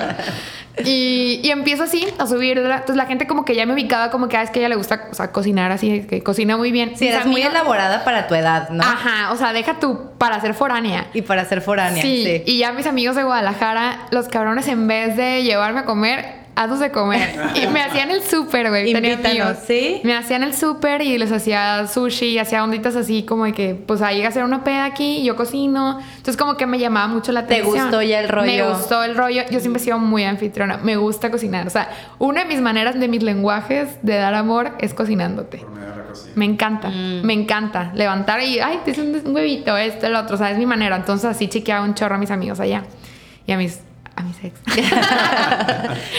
claro. y Oye, ya, y empiezas entonces a, a hacer comidas, tomas fotos en tu Sí. Instagram personal en ese Personal entonces, nada más. Y de ahí que sigue. llegó a Mazatlán la pandemia y tenía dos amigas que, de hecho, o sea, no saben, a estas mujeres les digo todo, porque fue que morra, no, hazte un pinche Insta y sube tus recetas, de que comparte, ya no nos antoje, sube algo. Le dije, güey, estamos en la época de pandemia que todo el mundo sube el pinche, la carlota de limón. O sea, yo veía puras carlotas de limón de recetas y cuentas de morras de todo. ta, ta, ta. Entonces yo decía, yo no quiero ser una más de las carlotas de limón, me da pena. O sea, no soy así, como que no me encanta salir de que grabándome, no soy muy fan, de que no, no, no, hazlo. Y me montaron de que el nombre, hazlo ahorita. dije, güey, ya, la voy a hacer. Entonces no sé cómo surge el nombre entre Majo, o sea, entre Majo una amiga, la que fue que le delevo todo por este nombre. y empezamos de que, güey, ¿cómo se va a llamar? ¿Cómo se va a llamar? No, pues ahí no soy chef, o no soy chef. Empezamos así, hasta que dimos con el ahí no soy chef. Subo la primera receta de chilaquiles, de que en mi casa, pandemia, para todo mundo en la casa. Y ya, este, empiezo a ver como, como buena aceptación. O sea, mis amigas de que, ay, qué padre que ya. Y primer día, 200 seguidores. Segundo día, 200 y cacho, 300. Y así me fui. Entonces, como estaba tan aburrida, me la vivía cocinando. Era lo único que hacía, comer. Entonces, grababa todo y mis papás así como que... Les hacías de eh, comer allá a toda sí, tu gente, a que- pues. Pues obviamente, papás, el sí. paquetito de, de- de todos ahí. Aprovechando. Aprovechando. Entonces, ¿A cuántos no les hubiera gustado una cocinera en su casa? Imagínense. Que les estuviera haciendo. Y nos la veíamos comiendo también pues del aburrimiento. Entonces nos da COVID a todos en mi casa, o sea, literal hasta el bebé de mi hermano recién nacido, a todo el mundo nos dio COVID, o sea, estuvo muy grave y mi mamá cae al hospital entubada, o sea, niveles súper fuertes y mi hermano también. Pero el techo no llegó como al trip de la, intuba- o sea, de la intubación, sino fue como más de que no podía respirar por la tos y les dio muy, muy fuerte. Entonces mi papá y yo nos quedamos solos en la casa. Ok. Entonces mi única manera de levantarle el ánimo era como de, güey, te voy a cocinar lo que tú quieras. ¿Qué quieres? No, pues que la, la mañana, no, quiero unos chilaquilitos o no sé qué. Ay, hacía esos chilaquiles y ya soy la receta. Oye, que quiero huevos a lo no sé qué. Y yo todo grababa, o sea, yo todo grababa. En ese tiempo subía recetas como mis historias y las narraba con la voz. Sí, que yo, yo no sabía acuerdo. hacer nada, era cero tecnológica. y recuerdo que, bueno, gracias a Dios y afortunadamente mi mamá sale bien. Fue un milagro ese pedo. Sí, pero fue un sustón. Yo me acuerdo, el Pablo fue el que me, me avisó. Me Estuvo muy, digo, "Oye, muy grave. Muy grave. Y fueron semanas de a la madre de, de mucho suspenso en la casa, pero pues nos quedaba más que pues, estar tranquilos y la única manera, te digo, era estar comiendo. O sea, no había nada más que hacer. Entonces mi papá, invéntate esto. Y yo, es que no me... Invéntatelo. Y mi papá sí, ¿no? Entonces ya que regresa mi mamá, pues ahora me toca hacerle comer a mi mamá. Claro. Y era como estar co- cocinando todo el tiempo, ¿no? No sé en qué momento, no sé cómo pasó tan rápido que llegué a tener como unos 4000 seguidores en, los primeros 4 o 5 meses. Y orgánicamente, o sea, le metí a 200 pesos. Yo nunca le he metido más de 4000 a mi cuenta. O sea, todo ha sido muy orgánico. Sí. Aparte que no había dinero, porque, pues, o sea, mi papá traía el gastote de lo de mi mamá, de mi hermano. Entonces, no era como que mi papá me apoyara económicamente para hacer algo más que, pues, obviamente comprando el- la- los insumos ¿no? Todo en la lo casa. que te gastaba, sí. Ajá. Entonces sale la oportunidad de cocinar con el químico Benítez. ¿Y eso de dónde, cómo surge? En una comida, este, que de hecho fue en mi casa, fue organizada en mi casa, eh, ya había pasado lo de más o menos como que se bajó la ola de la pandemia y así. Y recuerdo que empecé a darle como unos, pues, tips de mercadotecnia, como política que podía hacer para sus campañas y todo eso. Y le llamó la atención. Mm. Y me dijo, oye, vente para la oficina. De que, asesórame. Y yo, pues sí. O sea, no tengo nada que hacer. De Ya que, claro. aquí estoy. Y no sabía qué hacer con mi vida tampoco en ese tiempo. Yo, pues claro. Entonces fui y súper buena onda, la neta. O sea, O sea, ahí usando como tus skills de tu carrera. de mi carrera y a ver qué salía, qué surgía. Y me acuerdo que me dijo, hay que cocinar algo. Y nos grabaron cocinando. Subimos un video en la, en la casa de su hijo, de Yacir, y tuvo muy buena audiencia. Y como que a la gente le llamó la atención que el químico estuviera cocinando conmigo, Que, ¿no? que como para decirle a las personas que no son de Mazatlán, el químico Benítez. Es el Es el presidente el municipal, presidente, aquí es el sí. alcalde de Mazatlán. Entonces, pues ahora sí que el posicionamiento estuvo muy raro, ¿no? Como una morra, pues está, o sea, o sea, nada que ver, ¿no? La- el contraste. Sí. Pero la verdad es que me divertía mucho, o sea, e- es muy buena onda. Entonces también le gusta cocinar y pues el video salió como muy gracioso y muy natural y tuvo buena aceptación, pero con gente que yo no conocía, ¿saben? Esto es clave porque pasa el tiempo, o sea, pasa ese, ese mes del, del video y todo. Y me invitaron a participar como blogger en ese tiempo, tenía como 7 mil seguidores, de un evento que se llamó El Otro Sabor de Mazatlán. No sé si se acuerdan, hace dos años. ¿Cómo se llamó? El Otro Sabor de Mazatlán. Ah, sí, claro. Entonces, pues como que medio me empiezo a involucrar un poquito con gente pues más grande, políticos y así, de que, oye, pues vente, va a haber tal evento y pues sube fotos, haz publicidad. Y yo, sí, claro que sí. Yo no conocía a ningún chef. En ese tiempo yo era como, pues iba a Lectors y pues era el Lector y yo no lo conocía. Y no conocía ni a Julián, no conocía a nadie, o sea, absolutamente a nadie de los que estaban, o sea, de que en ese momento en la cocina, ¿no? Entonces, toca la rueda de prensa para lo del evento y me lleva a mí un, un crítico gastronómico que conocí también por, por medio de este evento y pues él como que me presenta a todos, ¿no? En ese momento y oye, pues hoy hay una cena para que vayas y pues seas parte de ello, ay, gracias, ¿no? De que todos sí. O sea, ahí, ahí es lo que te iba a decir. Ahí tu clave fue. Sí. todos sí. Sí. Ese es me mi invitan evento. Sí. Todo Esto, sí. Ok. No, Hacerte presente Sin y. dinero, sin ropa nueva, sin nada, porque Es no lo que te iba a decir, güey, ¿tú o sea, qué onda? O sea, era como, Le pedía sí, ropa ay. prestada a mi amiga, a mi mejor amiga, la Sofía, de que, güey, por favor, préstame ropa, o sea, no tengo ropa, de que, güey, pandemia, o sea, neta, no había manera. En mi casa estaba súper corto el pedo, o sea, muy cañón. Entonces yo me las tenía que ingeniar, pues, para ir y para, pues, ahora sí que para... para Y con tu plan de decir, bueno, esto me ayuda para mi Claro. red y para lo que yo estoy construyendo acá, ¿no? O sea, Totalmente. Totalmente. Entonces dije, chingue a su madre. O sea, voy a ir a todos los eventos y voy a ir a todo y los voy a Lo conocer y pues a ver qué onda, ¿no? La primera persona que se me acerca fue el Héctor Peniche. Mm. Y me dice, ¿tú quién eres? Y yo, ay, pues soy Samantha Guzmán. ¿Y qué haces? Y yo, no, pues tengo un blog. Ay, qué chingón y no sé qué. Oye, te invito hoy a la cena. Ah, pues es que, no, bueno, no sé si voy a ir con el que... No, yo te invito. Mm. Entonces, súper buena onda. Y le dije, ay, muchas gracias y así, ¿no? Y luego empezó a hablar Julián Portugal en vivo, o sea, de que... ah, y empecé a cagarme de risa porque... O sea, yo soy bien burlesca y como que no aguanté y me vio. Ya que se para, me dice, ¿de qué te estabas riendo? Y ni nos llevábamos, ¿eh? Ajá. Y yo de que, ay, perdón, y así. Entonces también me presenté con él. Y así como que se fue hilando un poquito. En esos días yo le estaba dando el tour a una chef que se llama Rosy O'Connor. Este, me tocó dar el tour gastronómico aquí en Mazatlán y conocí a Andrea Lizárraga en ese tiempo. Entonces yo la conocí primero a ella antes que los Existe hombres. un, como que el tour gastronómico. Sí, haz de cuenta que ella venía invitada a cocinar a Mazatlán. Ella es de Estados Unidos. Entonces la trajeron como para hacer ese trip de, del contraste de te invitamos a De cocinar cultura. comida sinaloense, ¿no? Comida mazatleca. Y me dijeron, oye, pues tú encárgate de moverte con ella. Tú da los lugares así como que ella puede empaparse de Mazatlán y a ver qué onda. Entonces en eso Andrea iba a tener una cena con ella, maridajes, en esos días. Entonces Andrea se incluye en el, en el, en el tourcito y ahí es donde yo la conozco. Ok. Entonces ya en la cena pues ya conocí a Andrea, ya conocí a Julián, ya conocí a Héctor, que estamos hablando de chefs. de chefs de aquí a Mazatlán y que tienen mucho nombre. O sea, Sí. para mí era estar como, puta, con un artista, con- con ¿sabes? Yo me sentía, ajá, de que wow, ¿sabes? Y ese día pues conocí ya a los demás chefs, de que a Luis Osuna, este, no me acuerdo en esa noche a quién más conocí de chef, pero estaba un gentío y yo pues encantada de la vida conociendo gente, ¿no? Y después de eso hicimos como match todos de que, ah, mira, me, me, me Sí. me, como que me pude llevar bien con ellos independientemente de la edad. Me llevan 20 años, Electro me lleva Sí. casi 30. Y súper padre. Y al día siguiente, invítala otra vez. Y así. Les así, caíste así. muy bien. Les caí muy bien. Y gracias a eso, como que tuve también mucha aceptación. Porque yo comenté con Héctor de, oye, te puedo pedir un favor. Podemos hacer un video en vivo cocinando que me enseñes. Pues hacer una receta tuya, eres el jefe del, del, del póster, eres el, o sea, wow. Y es uno que fuiste a su restaurante. Ajá, fui a su restaurante, me abrió las puertas y grabamos un video en vivo. ¿Con quién? Con, el Peniche, en de el Héctor Héctor. Ristro. ¿Y cuál hiciste? ¿El sticky?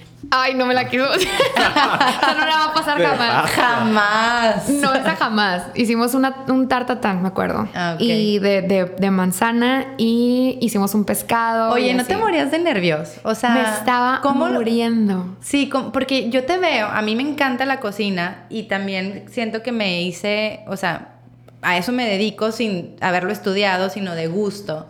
Pero me, me o sea, yo me coi- co- Cohibo. cohibo. Ajá, sí sé que está alguien que sí sabe. Yo, sí. Ajá, entonces Sí. tú que yo te veía y yo, esta mujer está en el Héctor, o sea, no se muere de nervio. Me estaba ¿Cómo lo ves? muriendo, de verdad. O sea, yo no sabía qué hacer. O sea, sí, pero no su técnica. Exacto. Porque yo respeto un chorro. Para mí son wow, ¿saben? Todos los años que estudió. Claro, o sea, La no, de hecho no experiencia.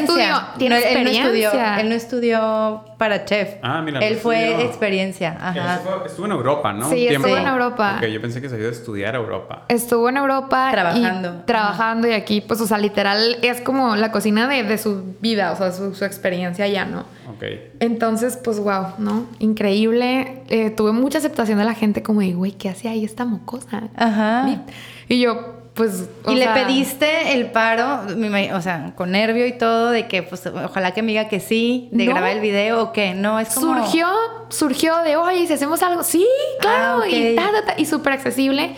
Estaba muy emocionado, de hecho, hasta tomamos en el live y nos regañaron después de que, güey, no estén tomando y así, echando mucha broma. Y después Julián Portugal me dijo, güey, yo también un video conmigo, morra, qué pedo, porque no más el Héctor y así, ¿no?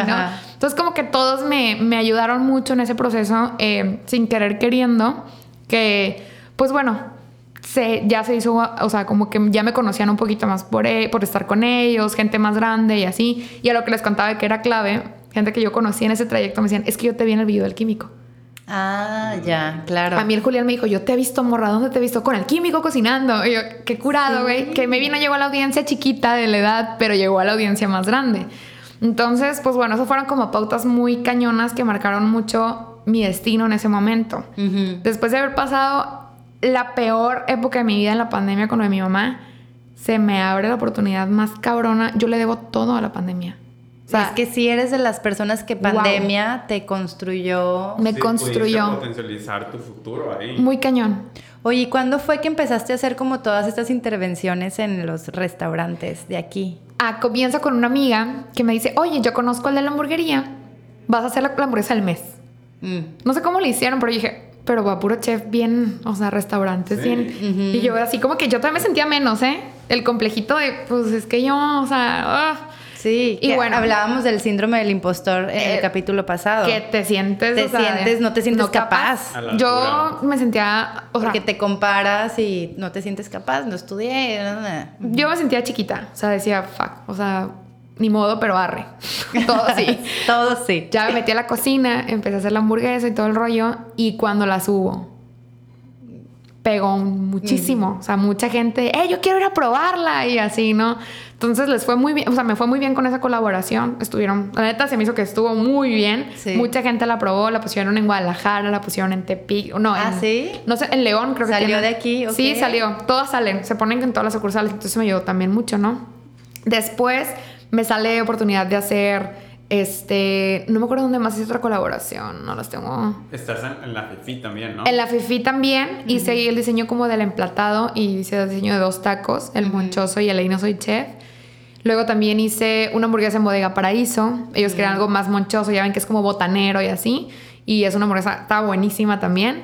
Eh, hice el menú de un, res- de un hotel boutique, ese fue como mi reto más cañón, de que dije... El del... Todo. El Hotel Experience. El experience. Sí, hice el desayuno y fue un reto, o sea, Oye, tenía pero a ver, a mi cargo. eso ya requiere de otra información, ¿no? O sea, yo que tuve restaurante o- y descubrí el mundo, ¿no? De, Ah, a eso iba con la pregunta, con lo que estás diciendo. Hacías el plato, pero también haces el costeo. Todo. O sea, les das cuánto te va a costar. ¿Y cómo, aprendiste todo eso? A la malagueña. ¿Sí? y preguntando. Claro. O sea, algo que me ayuda mucho, por ejemplo, yo agradezco mucho a Julián, porque Julián siempre ha sido como, como mi, mi guía, me, me sapea, me, me regaña, me ayuda, o sea, muy cabrón. Ok. Y yo, oye, necesito esto, a ver, yo te ayudo. Oye, no, pues es así.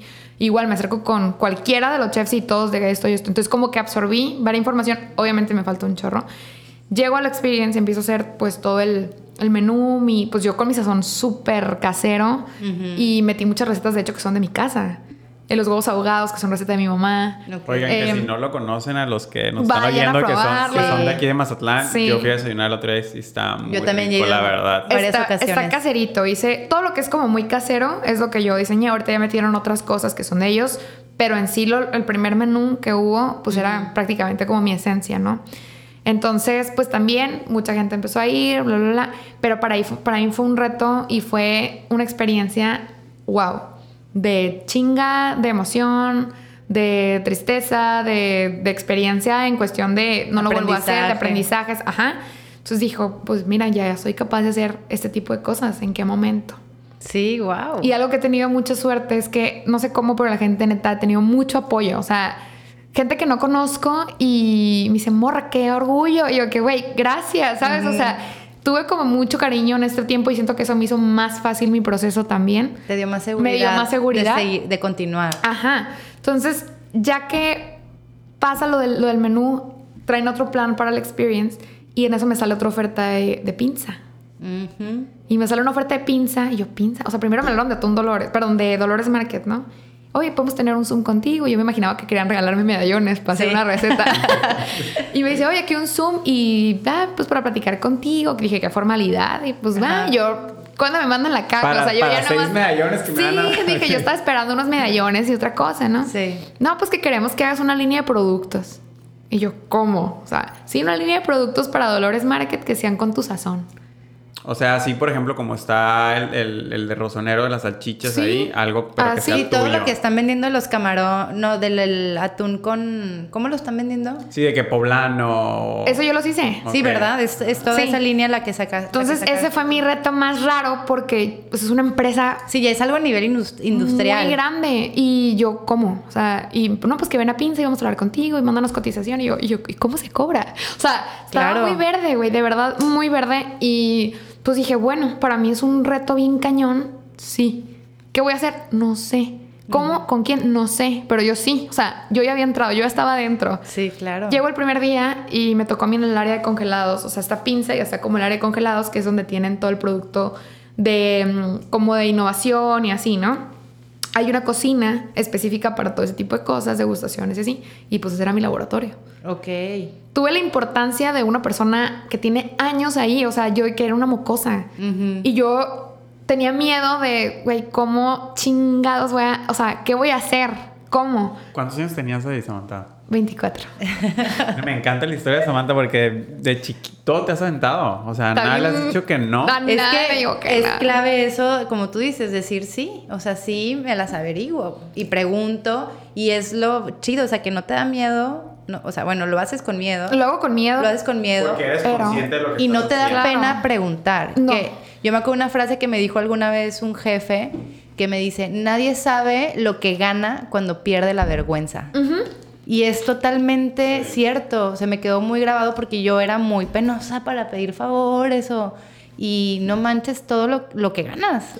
Oye, Es tu- mucho. ¿Tu línea en dónde está? O sea, sé que está aquí en Mazatlán, pero... Está, haz de cuenta que comienzo con las pruebas y pues me dicen, no, pues mira, va a ser esto para, para Mazatlán, pero vamos a abrir en Guadalajara y vamos a abrir en Culiacán. Y después en Ciudad de México, o sea, todos los productos se van a estar moviendo. Obviamente no tenía mi nombre, ¿no? Porque pues es una empresa muy grande. Claro. Y regalías cuáles tampoco. O sea, era tú trabaja aquí y hazlo. Se ¿no? te contrató para hacer Claro, eso. para hacer eso. Y la neta, fue una empresa increíble. Mis respetos para lo increíble del personal, lo increíble de... O sea, yo nunca había experimentado estar en, una, un, en un lugar así contratada, o sea, de tanta formalidad, ¿no? Y compartí, pues ahora sí que mesa, experiencia con gente, wow. O sea, Salvador Ocampo fue de que el que hizo la primer lata de con zanahoria y ese pedo, güey Ah, ¿en serio? las bolsitas de no sé qué. Y era mi mentor ahí. Y él probaba. Y a ver, Wow. prepara esto. Y yo la admiración de que, güey, es que tú eres un ingeniero en alimentos. O sea, ¿yo qué hago aquí? Y él me decía, es que qué capacidad. Y me motivaban mucho. O sea, la verdad me sentía súper a gusto trabajando ahí con mucha gente grande, con mucha experiencia y absorbía todo. Yo preguntaba todo. ¿Les gusta? ¿Cómo ven esto? Y esto, y esto, y esto. Hasta que todos estaban en el mismo, sí, ok. Yo ya guardaba el gramaje y órale, para las pruebas, ¿no? Entonces yo cada semana tenía como pruebas mensuales, perdón, pruebas de, de platillos. Yo tenía que crear más de 10 platillos en tres meses. Órale. Y es un reto. Sí, sí, sí. Es pues un reto. todo- O sea, ¿qué cosas te piden? Así como para que nos des un pequeño insight. Un- Nosotros que estamos formulando. Por ejemplo, me decían, productos. Productos. pues tienes que utilizar productos de que del atún, pero también cosas que no se están usando mucho del atún. O sea, que no podemos vender nosotros, como los recortitos, por ejemplo, cuando te venden el, el de cuadritos, pues es porque un recorte de una pieza grande. claro. Cosas así, ¿no? Y marisco, porque tenemos también marisco y no lo aprovechamos. así. Entonces dije, uy, pues es mi fuerte. Entonces yo hice mis suposiciones de, a ver, voy a hacer ta, ta, ta, ta, ta, ta, ta. Les hacía las pruebas y do- cada dos semanas o cada una semana, no me acuerdo muy bien, iban los jefes de área a probar y a probar. O sea, a probar y a probar. Entonces me decían, este sí, dale para adelante. Y así. Entonces mi vida era muy constante ahí de hacer y creatividad y cosas que me surgían de pruebas. Yo les hacía como, o sea, yo te podría hacer, por ejemplo, la salchicha de, de atún. A veces les ayudaba a ellos a hacer sus pruebas de producto nuevo que ahorita ya están en la tienda. tienen, ajá. Ajá. Y era de que les hacía pinches hot dogs monchosos y tal la raza. No mames. O sea, yo encantada. Me, me amaba mi trabajo. Entonces, bueno, salen todos los productos ya en la mesa y llega ahora sí el jefe. Ok. De que, a ver, vamos a probar. O sea, como en la escuela, güey. O y sea, todo emplatado ya. Todo emplatado y no para una persona, o sea, para seis, siete personas partido a la mitad porque eran para 14, ¿no? Entonces todo y este sí, este creo que le falta menos esto, más y yo anotando, yo anotando, yo anotando. Entonces ya se vuelve a hacer las pruebas, le gusta, lo aprueban, aprueban los 11 productos y posteriormente tengo que capacitar a la gente. Ya. Que esa yo creo que fue la parte más... La más sencilla. ¿En serio? Sí, porque ya tuve la experiencia en el experience. O sea, ya traía las bases de cómo hacerle, cómo llevarme, cómo tratar a la gente, cómo que sea un ambiente muy tranquilo, yo de que, bueno, no se preocupen. Si tienen alguna propuesta de cómo preparar lo que sepa igual, yo no tengo ninguna bronca, háganmelo saber. Y entonces como que empecé a, a, a saber más o menos cómo, por dónde iba el rollo, ¿no? Claro. Y fue súper fácil. El trip era que, pues, Tus skills de gente te, te ayudaron Sí. también para eso. Sí, sí, sí. O de que me decían, oye, pues es que va a cambiar porque se va a salir. Y ya. Entonces, eso más o menos como que también es un reto de que pues el personal es muy difícil. Pero hasta eso, una persona nada más salió en ese momento y todo fue muy rápido, ¿no? Entonces, pues ya, termina mi colaboración de ahí. Me voy a mi casa esperando que salgan los productos. Se tardaron, de hecho, mucho tiempo, como tres o cuatro meses. Acaban de salir hace bien poquito. Sí. Y pues yo les estoy ayudando con, con la publicidad de los mismos productos, ¿no? Si estás haciendo recetas con ellos en tus redes. Ajá, ¿no? o sea, esa era como, cosas. como mi condición. Ujú, Yo tengo que decir que yo los hice, aunque no digan mi nombre, y te hago la publicidad. Claro. Entonces ese fue como mi trip, ¿no? De que, Sí. pues yo los hice, pero pruébenlos, pero no, no son míos. O sea, Ujú. ya lo está haciendo otra gente, pero es mi receta. Entonces, pues también mucha aceptación. Y ya de ahí, pues, ¿qué hago? Sí, ¿qué sigue? O sea, ¿qué sigue para ti después de eso? Pues platícanos. Sí, nos yo- de enterar. Siguió una ola de depresión. ¿En serio? Ola de depresión así de increíble, güey. O sea, yo desde diciembre, enero, febrero y marzo, medi- o sea, marzo mediados, traía una depresión, o sea, como nunca me había sentido. Pero fue un de repente. Fue un de repente. ¿Qué Porque- sentías? Yo traía un proyecto, traía proyectos así en puerta, traía pues ideas y quería hacerlas, pero ya me había alcanzado el ego de que no le pedí dinero a mi papá todo el tiempo que yo estuve haciendo mi cuenta y creciendo. O sea, gracias a mi papá, claro que hice muchas cosas, pero económicamente no tuve un sustento, ¿no? O sea, porque yo no le pedía dinero, las cosas no estaban como para pedir. Entonces yo buscaba mis maneras de ganar mi dinero y cuando empecé a ganarlo me empecé a acostumbrar a yo pagarme mis cositas y a doña chingona y bla, bla, bla. Entonces dejo de, de como de, de tener colaboraciones grandes como esas dos muy grandes que tuve y se me viene un pique bien cañón. Y mi ego no me permitía pedirle dinero a mi papá. Entonces prefería andar sin dinero una semana o dos semanas. Pero y luego ya me salió otro trabajo y como que le rascaba y buscaba qué hacer y siempre como que trabajo, o sea, de algo, de algo, de algo, de algo, de algo. Y me llegó una ola de depresión de que no tenía trabajo, que me la vi en mi casa, este, como que me empezaba a decepcionar de mi cuenta, que había mucha competencia y me empiezo a chotear de una manera Claro, empiezas a ver todo con esos lentes de soy nada ahorita, o sea, todo muy mal. Y me sentía así. O sea, me sentía nada. Wow. Y la gente me decía de que, güey, y yo, ¿Cómo te llega ese momento en donde todo esto por lo cual te sentías Mm, súper me- chingona deja de tener sentido para ti, no? no sé. Fue de la nada. O sea, y yo, como por lo mismo, ya me, me he tratado, yo ya tuve depresión un tiempo, yo ya sé cómo me siento. ¿Sabes? Yo me, me, me, empecé a conocer, o sea, me empecé a interpretar. Y hubo un momento en el que me dice mi papá, yo ya no podía más. O sea, de verdad me dijo mi novio, güey, yo te pago las sesiones de terapia, o sea, ve cuando hice lo del... Ah, porque me salté un poquito, lo del 24 de diciembre lo volví a hacer. Lo de la... Ahorita se los cuento, pero... Sí, lo que te decir que nos contara pero, esa parte. Entre comillas, pues me dio un ataque de ansiedad. Me estaba quedando chueca la mitad de la cara. Entonces yo empezaba a manejar niveles de estrés muy raros y mi cuerpo ya se sentía... O sea, yo ya, ya, ya tenía ansiedad de toda la vida. Maybe la tuve desde que murió mi hermano. Pero como la controlaba y decía, no, todo bien y hacía más cosas y como que me entretenía y con lo del trabajo y con como que nunca la sentí tanto hasta que estuve sin nada que hacer en la casa. Entonces se me agravó ese pedo de la ansiedad, se me agravó el trip de la, de la depresión que me empezó a consumir y hubo un momento en el que me dice mi papá, oye, así sentados afuera, me está cayendo pues una lanita, ya tengo para ayudarte, ¿qué quieres hacer? Mm. Imagínate el sopetón que le dije, necesito un psiquiatra. Madres. Y mis papás son cero de eso, pues ya les comenté. Si no han ido a un tanatólogo, ¿ustedes creen que van a ir con un psiquiatra? Sí, el psiquiatra. Y que para gente de, o sea, ese tipo de, personas que creen, bueno, creían en ese momento de que, güey, pues, ¿qué pedo? O sea, aliviánate. Pues, no exageres, pues. Es que siempre fui así, güey. Ya no puedo.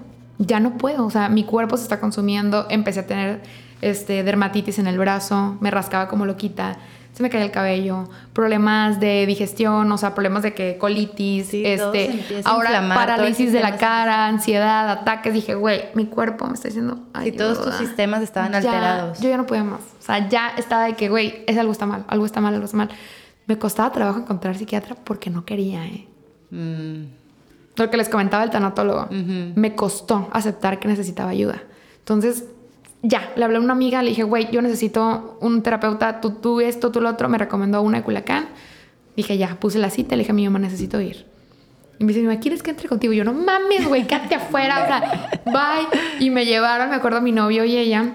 Y la primera sesión, o sea, me sentí como que en casa, o sea, dije, güey, yo necesito estar aquí. Wow. Qué cabrón, ¿no? Qué cabrón, güey. Qué cabrón aceptar y ve. Está haciendo machín caloroso yo. No, es que ya nos acaban de apagar el ah, aire. Ah, con razón. Dije, ya tenían razón. Esa es, la, no es el goye, ¿eh? No es el. Es, como nos avisan que nos quedan 10 minutos. Ajá. Oye, no, pues total, este, ¿qué le estaba diciendo? Ya se me olvidó. Bueno, eh, que te sentiste como en un lugar muy súper, o sea, de que, güey, yo necesito esto. La morra me vio y me dijo, güey, eres una perfeccionista. Nomás de verte. Y yo, ay, cabrón. Entonces, como que empiezo a hilar cositas y digo, ah, pues sí, puede que sí, yo como que no, puede que sí, total. Próximas sesiones empieza a decirme un chorro de cosas que yo no veía. Cosas que, o sea, que... de tu personalidad que desarrollaste. Que mi nueva personalidad, o sea, porque yo era otra pues Samantha. O sea, mis amigos de la universidad pensaban que yo iba a hacer nada. Porque siempre era bien pero me paraban enfrente y yo sacaba el proyecto de, de, la presentación y le caía muy bien a los profes y yo tenía mis maneras de salir en la escuela. Nunca fui súper nerda. Entonces como que todos decían, güey, la Samantha, a ver qué chingados hace. ¿Sí me explico? Claro. Entonces cuando comienzo a darme cuenta que sí tenía algo por, o sea, algo bueno que podía salir, o sea, algo que me gustaba hacer, algo que era buena, dije, güey, pues qué chingón. Entonces te digo, ese choque raro y todo el rollo, pues me hace ver que tenía otra personalidad, otra madurez muy diferente. Los golpes que me pasaron ese tiempo también, el no tener la lana, el buscarle, todo me ayudó mucho a cambiar y forjar una personalidad. Entonces sí le dije, ay, ya sabes que pues estos son mis pedos ahorita. Llegué yo como, como psiquiatra, güey. No, aquí estoy calmando la morra. ¡Wow! Tú ya sabes a lo que vienes. Sí, ya pues, la tenías clara. Sí, te dije, yo me siento mal por esto y por esto y por esto. Y tengo tales rosas con mi papá y tengo tales rosas con mi mamá porque pues siento que no, o sea, que me ven como que no, no la estoy librando ahorita, güey, o no sé, me dices que no, o sea, tú te sientes así, pero realmente no es así. Entonces, empecé a darme cuenta de un chorro de cosas en estos meses. Tengo tres meses con psiquiatra, o sea, sigo con psiquiatra y me encanta. O sea, es mi confidente, es la, la, persona que más me ayuda a ver y aguantar vara. Total, pasa un mes de psiquiatra, dos meses de psiquiatra y me sale una oferta con el Piti. Piti Velar es el secretario de Turismo, de, bueno, Desarrollo Económico y Turismo de aquí de Mazatlán. Es amigo de toda la vida de, de Goyi. Y pues yo nunca había trabajado con él ni nada, o sea, nada que ver nuestros rubros, él como restaurantero y también como empresario y también como, pues, o sea, vida nocturna, como que nunca hubo un match, ¿no? Sí. Entonces ya traía como que en la vista a la Samantha y me decía, hey, y yo, no, espérate. Y me, me invita, me dice, oye, vente para acá, a la oficina, vamos a hablar. Y yo, ¿qué, qué me va a decir? Y me empieza a decir, ¿sabes qué? Te quiero en mi equipo, hace falta aquí todo el rollo de impulso en Mazatlán de turismo gastronómico, pues hay que darle, bla, bla, bla, bla. Y dije, güey, no tengo nada que hacer ahorita importante como para decir que no es oportunidad. Sí, pero en la oficina, sí. Horario Godín, sí. Wow. Y me meto. Y me cambió la perspectiva. Haz de cuenta que me metieron unas pilas Duracell, güey. Y órale. Y pum, te dio Oye, ¿y pila. ¿Cuál es el, cómo se llama tu puesto? Turismo gastronómico. Ok. O sea, realmente eres tú. Sí. Te están ofreciendo lo que eres tú hacerlo en otra plataforma, nada. más. Literal, Qué literal. cabrón, Samantha. Sí. Oye, eh, y, y algo que mencionas y que lo podemos, digo, yo y Ana lo podemos experimentar en carne propia, lo de la, la depresión, ese tipo de problemas, este, qué, qué impresionante, por ejemplo, el solo hecho de estar con alguien y que te escuche, eh, que te sientas escuchado, ¿no? Porque a veces es, te pueden escuchar tus tíos, tus amigos, tu pareja, lo que sea, pero cuando alguien sientes que Híjole, a veces ni siquiera es que te quieran dar su opinión, ¿sabes? Nomás es estar ahí. Están ahí contigo, se escuchan y luego es, ¿Y qué vas a hacer? ¿y qué vas a hacer? Es ¿no? que- Ajá. Eh, Todo eso te, te ayuda un montón, ¿no? Y, y no vamos, ¿no? O sea, eso es lo que hablamos en, creo que fue en el capítulo con Karen, ¿verdad? Sí. De que todos tenemos que ir. O sea, tú fuiste porque ya estabas tronando. Yo estaba tronando, güey. Ya decía, ayúdame. Ya, o sea, yo ya estaba rascando las paredes, güey. Yo fui igual que tú. O sea, yo mi primera, A fuerza, mi primera fuerza. vez fui a fuerzas de que mi neurólogo de que ve, te tienen que dar medicamento porque pues parte de tu operación y lo que sufriste, tienes que estar medicado ahorita. Y yo mm, fui y no quería regresar, ¿no? Así prácticamente. La segunda vez fui igual que tú, tronando, o sea, crisis, ataque de pánico y ya tengo que ir. Voy y día uno, Respiraste. Sientes un alivio. Pero cabrón, o sea, sientes. De dices, verdad. Ay, güey, o sea, no estoy mal. O sea, estoy pasando por esto y ya lo estoy entendiendo, ¿no? Es que te comienzas a... Es como una introspección Sí. de, de tu persona. Yo ya sé que soy controladora compulsiva, por eso tengo problemas de gastritis, colitis, porque yo estoy pensando en el futuro todo, mi- todo el tiempo. O sea, yo ya estoy pensando ahorita en lo que voy a llegar a hacer en la casa y qué va a pasar al rato. Y todo el tiempo estoy así. Entonces me afectan diferentes cosas. Entonces ya me di cuenta porque ya me lo dijo, me lo explicó, lo entendí perfecto. Y ahorita yo ya puedo decir, güey, pues es que para qué me preocupo de esto si ya me conozco. O con mi pareja igual, con mi novio, de güey, ya me conoces, soy controladora, le digo. O sea, cualquier cosa, a mí no me puedes decir, oye, mañana te cuento, puta. Sí, No, duermo. no duermo. Es un show para mí, güey. Yo no duermo porque ya estoy hilando qué chingados me vas a decir. Sí, Y bien ya- ¿No te- historias. ¿no te ha pasado? A mí me, me caga esto que me digan. Y me acaba de decir Daci en la semana un día. y, y digo, y fue algo bueno, pero yo ya iba, güey, mentalizado de que, y ya, ¿qué pasó? O sea, me dice, ¿podemos hablar? No, No. qué Oye, miedo. No, ya, ya. Y, y el podemos hablar es, necesito que me ayudes con esto. Que... Yo ya iba muriéndome, güey. De que ya me van a dejar, güey. No, o sea, ¿Qué yo hice dije, mal? Pero sí, o sea, te entiendo perfecto, ¿no? Se me hace bien chingón que digas todo Oye, esto porque me no estoy crean, relacionando hay muchísimos contigo. controladores compulsivos, ¿eh? Sí. Es- pues, tú- yo pensaba que era una... Me, me dejó leer un libro. Estoy ventaneando, Betty, nunca lo escuches esto. De que me dejó leer un libro y yo de que, güey, controlador compulsivo. Y yo, ¿qué? ¿Qué? ¿Qué chingados? Ay, güey, yo no soy controladora. No, al modo, yo no. Empiezo a leer. Eras tú. Te hacen una lista como un check de que si eres esto y esto y haces esto, eres así, ¿no? Y check, Check. check, check, check, check. Puta, pues sí soy, dije, ni modo. Y luego comienzo a hablar con más gente del tema porque soy muy abierta. ¿eh? Yo sí voy con lo que quiero y yo no tengo pelos en la lengua. O sea, me pongo botox, sí, me pongo botox. O sea, no tengo un filtro, no me vale. Entonces empecé a contar, güey, que soy controladora compulsiva.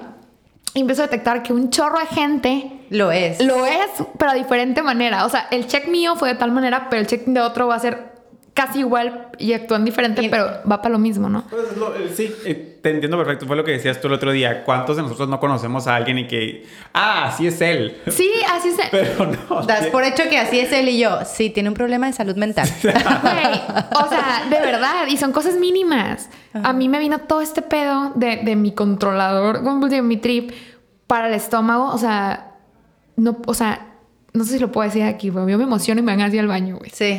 Yo me pongo triste y quiero ir al baño. Yo, todas mis emociones se van al estómago. estómago. Entonces, como que mi cabeza es mi estómago y ese es el problema que comencé a tratar con antidepresivos, que es uno específico, de hecho, para el estómago. Entonces, como que ahí me ayudó bastante también y como que me calmaba y dormía mejor. El dormir bien, fuck, güey. Le agradezco a la vida. O sea, Sí, dormir mi es psiquiatra es especialista en sueño. o sea, Medicina. Sí. es un rollo que, bueno, fui descubriendo y que dije, ya me siento más tranquila. Mi cuerpo sí es traicionero. Soy autodestructiva. Ujú. Soy autodestructiva. Mis pensamientos me Todos hicieron tenemos- súper, o sea, de que wow. Pero te digo, este rollo me está ayudando. Es un proceso, o sea, no sé cuántos años me faltan o meses me faltan para terminar con psiquiatra, ¿no? Pero me ha ayudado a, a tener esa introspección ya de mí más, más certera. Yo creo que el tema de autoconocimiento es toda la vida. Sí. Sí. Y de lo de los pensamientos lo hablábamos en el, en el episodio con Horacio Palencia, que le decía que sí, que de hecho, o sea, del 85, del 70 al 85% de los pensamientos humanos son negativos. Sí. Entonces que el chiste es justo eso, estarnos siempre cachando para Y cambiarlos voltearlo. y voltearlos porque eso nos lleva a enfermarnos, eso nos lleva a que nos sucedan cosas malas, bueno, catalogadas como malas, eh, Las enfermedades. Todo la mente, o se sea, tu mente- Todo lo atraes totalmente. es creación. Entonces sí es como que nada, o sea, para mí nada es más importante que el autoconocimiento porque desde ahí nace tu vida realmente Sí. y hacia dónde vas. Oye, entonces ahorita tienes esta motivación chingona Sí. de tu nuevo puesto que agarraste, que está súper comprometida y ¿cómo te ¿Qué? sientes? ¿Cuál es el futuro? ¿Qué? No sé. no sé. Pues mira, estos puestos no son de toda la vida, ¿no? Sí, ¿no? O sea, es en lo que la persona está ahí y Pero me después si salen imagino que otras estás con toda oportunidades. la creatividad, Precisamente. todas las posibilidades Ya que este, puedes crear. ¿no? Este domingo tengo mi primer evento Ok. Ah, en el, en el parque. en el Parque Ciudades Hermanas. Ok, sí. Ahí vamos a estar. Vamos a ir a apoyarte. Sí, que estamos grabando previo al Día del Padre, entonces el Día del Padre es el que va a estar ahí, el evento, ¿no? El evento va a ser de puro emprendedor gastronómico. 60 personas que van a estar vendiendo su comida y son emprendedores chiquitos de su casa y así. Y se está consiguiendo el apoyo de empresarios para que puedan ser, o sea, puedan ofrecerles a ellos sus productos y puedan hacer los proveedores de sus empresas. Ay, qué padre. Entonces tiene algo que trasciende un poquito diferente, ¿no? Qué padre proyecto. Pues qué fregón. Sí, oigan, pues se nos está acabando el tiempo. Eh, híjole, no quisiera cortarla, está muy buena la plática. Ya sé, porque nos faltó la historia de lo del evento de, de diciembre, Sí, pero bueno. La vamos a dejar pendiente porque ya literal casi casi nos apagan Ya la nos luz. están corriendo. Pero bueno, mira, algo que quiero, una, aquí estando los tres, eh, yo siempre que veo que subes recetas, todas están bien ricas, Sí. pero nunca te hemos visto del lado de nosotros, o El sea, lado fit. del lado fit. De- Healthy. De seguro recibes comentarios de gente que te dice, oye Samantha, ¿cómo le hago para que quede un poco más healthy así? A Siempre. ver, aquí ya de testigos con todos, ¿cuándo hacemos una? Cuando tú quieras. Ok. Ya yo quedó. encantada, yo encantada Ya de la quedó. vida. Va, vamos a hacer una receta. Yo encantada de la vida, porque me hace falta eso, ¿eh? O sea, me consideran la más muchosa, güey. O sea, y sí. No, No, se equivoca. Cocinas de él y sí. Sí, Es muy, la es neta. muy gordo lo que subo. Pero también hay un lado de que a veces digo, bueno, voy a hacer algo más, más light zone y así. Pero como no le entiendo, no es mi fuerte, prefiero no, pues, no cagarla. Sí, O yo sea, no estoy lo- al revés que tú, yo no sé hacer nada de lo que tú haces. Ah, pues literal. Entonces, a mí cuando me ofrecen ese tipo de colaboraciones de, oye, hay que hacer una receta, sí. O sea, yo jalo todo ese tipo de cosas porque me gusta, no me Arre. gusta aprender. Así que vamos a hacer algo healthy. Hacemos algo healthy Algún juntos. postrecito súper rico o algo así, porque sí me lo piden, Sí. de verdad. Había gente que me decía, ¿por qué no subes saludable? Oye, no, yo he visto comentarios. Entonces, entonces, bien estoqueada, bien estoqueada. Y ahí de que, a ver, ¿por qué no? No me acuerdo qué te han dicho, pero sí digo, "Mm, no soy el único entonces. No, no, claro, es para todo mercado, para todo tipo de gente. Y de verdad, me sigue mucha gente fit. Gracioso. Sí. Me sigue mucha gente fit. Entonces, sí es un. Porque los fit le estamos echando ganas a los No. fit. Ay, pero oye. nos- me encantaría comer así todos los Oye, días. pero no, bien chistoso porque yo de repente veo un platillo. Es que aparte, yo he visto unos que subes que, que visualmente están bien chilos, ¿no lo ves? Y dices, "Mm, se me antoja. Entonces veo y vas en el, en el proceso y vas en el 75% y digo, ay, qué perrón, me lo voy a hacer. Digo, te estoy hablando en un proceso de que me estoy cuidando, ¿no? Ajá. Y luego de repente en el proceso 85, madre, le metes el... Mantequilla. Sí. Y ahí digo, ah, a Ay. lo mejor lo pudiera sustituir. Entonces siempre pienso de que a huevos esta morra, de que hace algo, de que, o algo healthy, pues con todos los seguidores que tienes, O sea, de seguro Sí. te van a seguir pidiendo ese tipo de Claro. recetas. Y yo no tengo problema, ¿eh? Podemos subir recetas de que si tú me ayudas, yo te ayudo. Muy bien. Ok. Y hacemos ahí Es una un hecho. Bueno, entonces ahí les vamos a Ya compartir quedó, ya quedó reels. plasmada esta colaboración. con My Wellness Friend y con nosotros. Muy Ok. bien. Ay, Samantha, pues neta, muchísimas gracias. No, Se me fue así como agua Súper esta conversación. ¿no? Sí. Sí, la neta se me fue volando. Eh, Sí. Me quedé con un montón de cosas que quiero saber de ti. Espero en estas pláticas seguirlas sacando. Eh, y me encantó tu historia y todo lo que Gracias. has hecho en tan poco tiempo. Eh, Sí. Y algo que me queda ahorita de ti es que el miedo a no decir no. O sea, como que te veo que todo lo haces y, y, pues sale, güey. Sale. Entonces, Del poder de la mente. pues te voy a. Sí, como tú decías, todos eso. tenemos la capacidad de hacer lo que queramos, ¿no? El chiste es quitarnos Te lo tienes que las proponer. trabas no hay- mentales. Mi papá siempre dice una frase, a todo mundo se la comparto. El no, ya lo tienes. ¿Qué puedes perder, güey? Si ya sabes, a- hablando de controlador, pues si ya sé qué chingas va a pasar, si es lo peor, el peor escenario, ya sé qué es, pues ya estás preparado. Si te dicen que no, pues ya. O sea, la chingada. Entonces, siempre como que he tomado ese consejo muy, muy a pecho. Digo, pues si esto pasa, pues ya. Total. No está tan gacho. Pierdes el miedo al, al fracaso final, ¿no? Porque ya te lo esperas. Entonces, pues no te preocupes. O sea, Exacto. todo va fluyendo. Y eso es lo que me ha ayudado bastante. O sea, fluir. ¿A dónde? Ah, porque me preguntaste ahorita, ¿qué vas a hacer después? No sé. Ujú. Vamos a ver al rato qué pasa. En unos meses, en un año, no sé. A ver qué ola te toca surfear. No, pues, te Oye, bien. pues muchas felicidades. Gracias. Eh, gracias por, por toda la puerta que nos abriste hacia ti, hacia tu mente, hacia tu vida, todo. hacia tu Los historia. fantasmas, todo. a los fantasmas, a las creaciones. Este, la pueden seguir como Ey, no soy chef, que me fascina porque siempre me dicen, ah, esa morra es chef. Y yo, no estás viendo el nombre. Este- y pues nada, muchas gracias por escucharnos. Sí, muchas gracias. Por la invitación a ustedes. Mm, Muy y- ameno, muy ameno. Muy ameno todo, gracias. y bueno, nos escuchamos en el próximo episodio. Nos vemos en el próximo episodio. ¿Sale? Chido, Adiós. gente. Bye. Bye.